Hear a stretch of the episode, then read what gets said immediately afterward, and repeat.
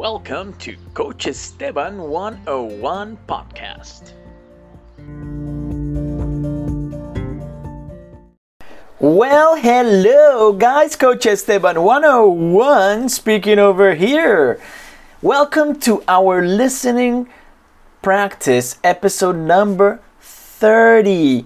30 episodes, 30 weeks where we have developed our listening through short messages that discuss about many things. I'm Coach Esteban 101 and I help people uh, unblock or disentangle their English by simple logic and techniques that mix up coaching and neurolinguistics and language teaching.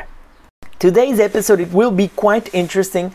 I know that some people normally when they learn English they don't retain or they don't ho- hold or they don't grasp or they don't fixate as much information as they would like to. And today I'm going to talk to you about some activities or or how you can retain 70 to 95% of the information that you learn in English. Yes, you heard well 70 to 95% of what you study in English. And before I get to topic, I would like to invite you to follow my podcast in Spotify, Coach Esteban 101 or you can even watch my other material that's in Portuguese in social media that's Coach Esteban 101 in YouTube, in Instagram, and also in Facebook.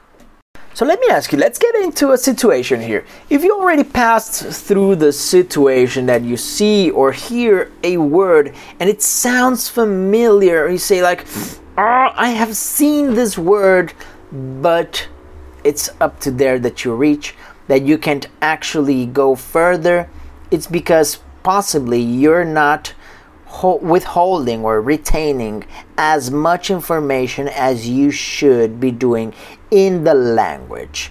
It's the same thing as doing a recipe. One thing is actually watching the video or reading the recipe, and it, that doesn't mean that you are ready to do the recipe or that we will be uh, delicious the moment that you do it. It doesn't mean that you are qualified to do the recipe. So if I saw the recipe for uh, pesto sauce, and which is something that I have been procrastinating for a long time, I really want to learn how to do pesto sauce, and I read it.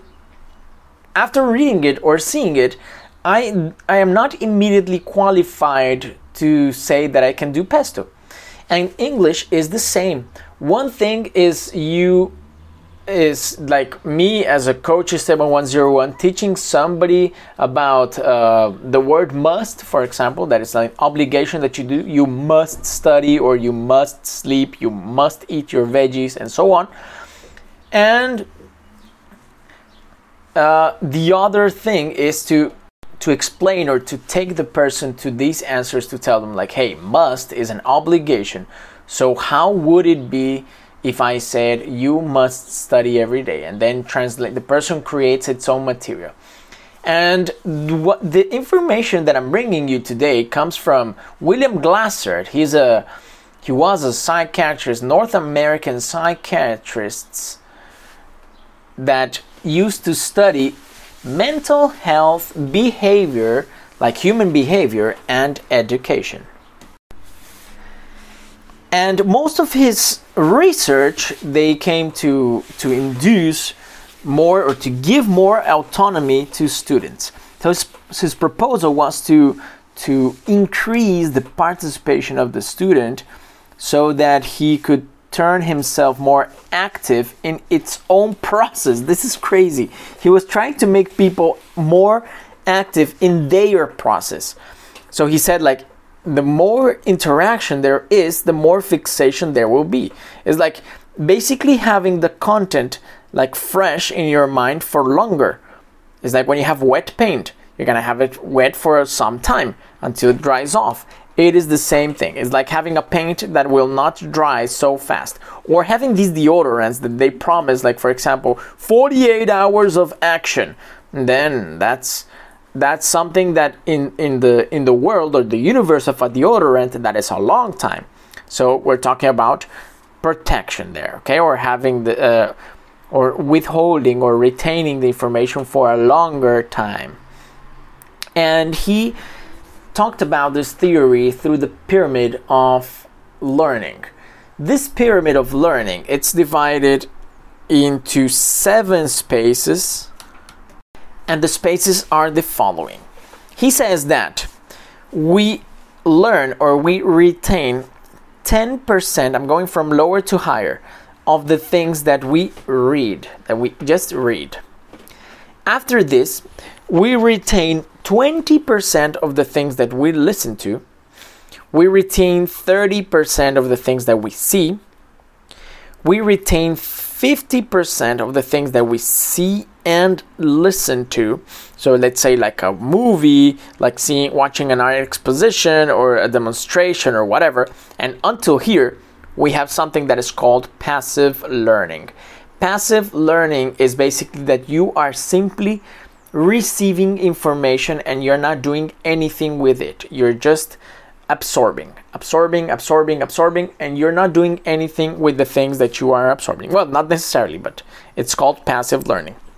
Then we go to the, the last three stages of it. That is where actually you will start retaining 70 to 95% of the information that you're seeing, and this is called active learning active learning is where you take place and you start acting.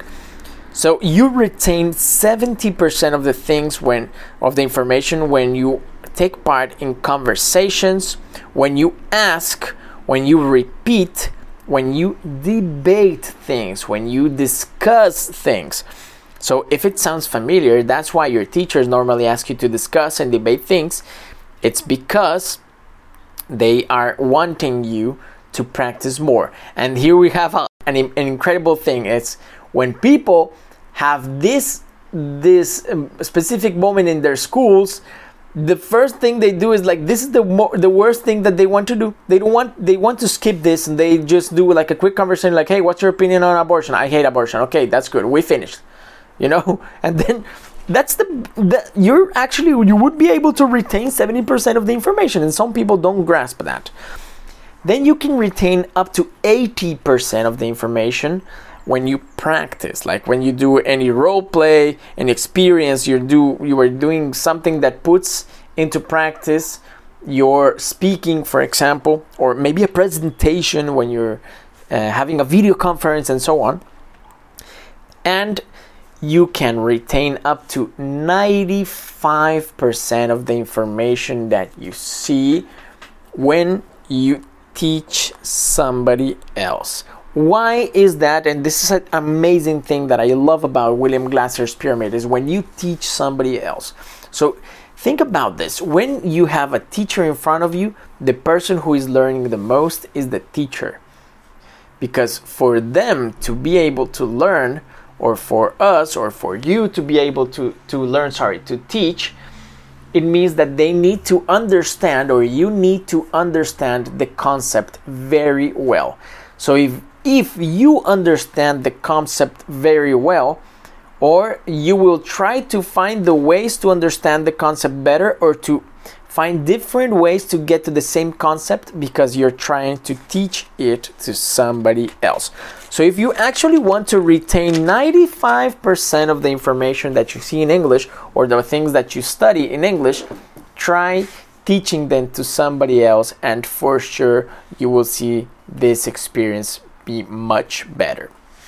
Reminding you guys if you like this content, Please follow my podcast in Spotify, Coach Esteban 101, or you can also make a part in my social media. That's Coach Esteban 101 in Instagram, YouTube, or Facebook. Good, guys, that was episode number 30, and we will carry on next week with another short episode for you guys to practice your listening.